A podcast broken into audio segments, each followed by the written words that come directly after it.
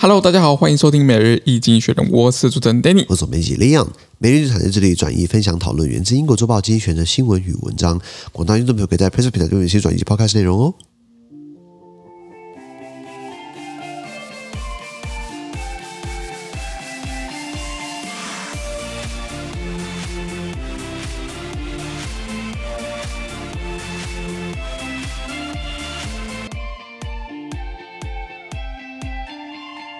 现在没有看到从经济局出来的新闻，我们看到的是六月十六号礼拜四的新闻。而这次的新闻呢，你要听完整内容呢，那参加我们的 Press Play 付费订阅制，今天只能帮你做免费的短述。是看这个新闻哦，是 America's Federal Reserve raise interest rates。哎，这个昨天讲过嘛，没就错是美国的联准会呢提高了利率了，呃。三码，一次到三码。现在呢，这个到现在的目标利率是一点五帕到一点七五帕之间，在台湾人看起来是要求哦。可是呢，联准会说，哎，下个月呢可能还会再有一波，它的目标是年底之前到三帕。三帕，台湾我跟你讲，很多人要跳楼了。哦好吧，他不过他其其实已经有一个目标值，感觉他已经会趋近那个目标。不像各国央行、美国联准会或是我们国家央行，杨金融怎么乱搞，我们没办法弄它下来、啊嗯除非今天出了个蝙蝠侠，然后把它私刑正 义掉。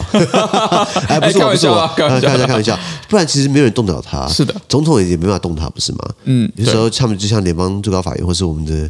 宪法法院一样，就是最高法院一样有，个独立性在嗯独立性很强这样子。再我们看到的是 Jewish law versus Florida's abortion law，美国的犹太法，呃，对不是，又是美国，就是在美国呢，有一些呃犹太团体呢，他们有犹太律法呢，对上了佛罗里达州的堕胎法。没错这时候挑战的是，呃以前是说妇女的权利。啊，宪政权利呢，来探讨堕胎权。现在呢，是用宗教自由，用宗教的名义，宗教也是美国宪法第一修正案，不是第二哦，第二是枪支哦，第一是宗教自由，宪法修正案所保障的，来抵看一看你这个堕胎法有没有抵触。是的，再来我们看到的是 cryptocurrencies downfall，加密货币大崩落。这个如果买加密货币，你应该酷写了。我讲几个数字就好了。以比特币来说，近七天跌百分之三十；对以太币近七天跌百分之三十五；是这个狗狗币近七天跌百分之二十五。对那那看起来还还没有停涨，还还没有停跌哦。那像这样子的不确定性，以及他们像有些企业，像 Coinbase，他们是一个加密货币的交易所，他就说他大量 lay off，